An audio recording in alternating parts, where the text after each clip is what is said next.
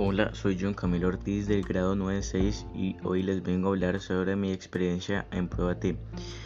En Prueba T hay cuatro temas distintos que son lectura, ciencias, lógica y matemáticas.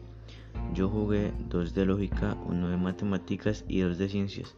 Me pareció bastante entretenido las materias, pero personalmente el que más me gustó fue el de lógica.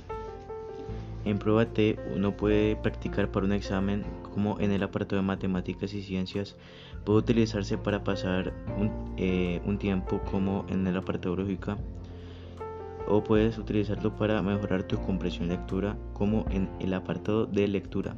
Además es ideal para practicar para las pruebas ISFES.